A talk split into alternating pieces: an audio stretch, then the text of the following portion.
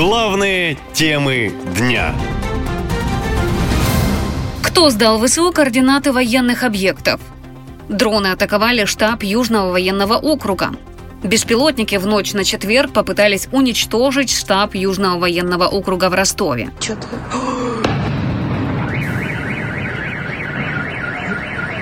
О боже. Система ПВО сработала в районе трех ночи, сообщил губернатор Ростовской области Александр Голубев. Около трех ночи в Ростове-на-Дону сработала система ПВО. Сбит беспилотный летательный аппарат. Последствия на земле уточняются. По его словам, ПВО успешно сбило два беспилотника. Один упал за городом в западной части Ростова, второй в центре на улице Пушкинской.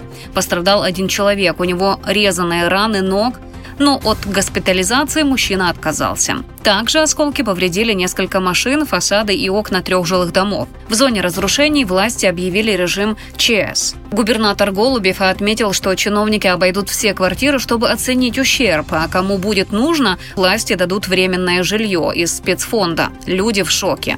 И начали оттягивать, короче, еще один взрыв. И вовсе, ну, капот с почти с налетает.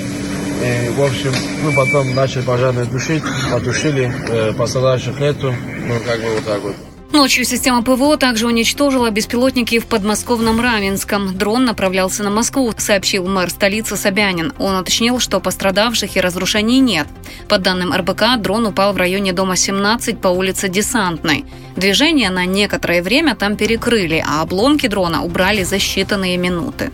Такой взрыв сильный был. Мы аж в кроватях вот так вот подпрыгнули. Ребенок так напугался.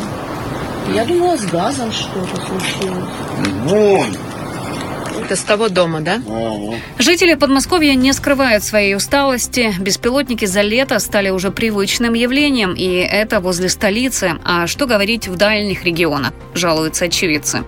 Жители предполагают, что беспилотники запускают диверсанты с российской территории. О том, что в стране действует целая сеть диверсантов, говорят и военные эксперты. По их мнению, все военные объекты, особенно те, что связаны с обеспечением армии, автоматически становятся целями для дронов. А удары по Москве и области – это ответ на атаки по мирным городам Украины, считает военный эксперт Руслан Левиев. Мы видели много раз такие действия от России, когда она наносила удары по гражданской инфраструктуре, по э, городам, по фактически мирному населению, э, когда ракеты прилетали в центр города. То есть э, это, это довольно, довольно-таки была всегда типичная тактика от э, э, России. Но в Кремле уверяют, что на действия России в зоне СВО дроны не влияют. повлиять на ход специальной военной операции это не сможет. Атаки стратегических объектов на территории России дронами за последние пять месяцев стали регулярными. Многие из них направлены на важные объекты российской армии. Так, после атаки дрона вспыхнул пожар на Брянском заводе по производству микроэлектроники «Кремний-Л». Там производят детали для крылатых ракет «Искандер».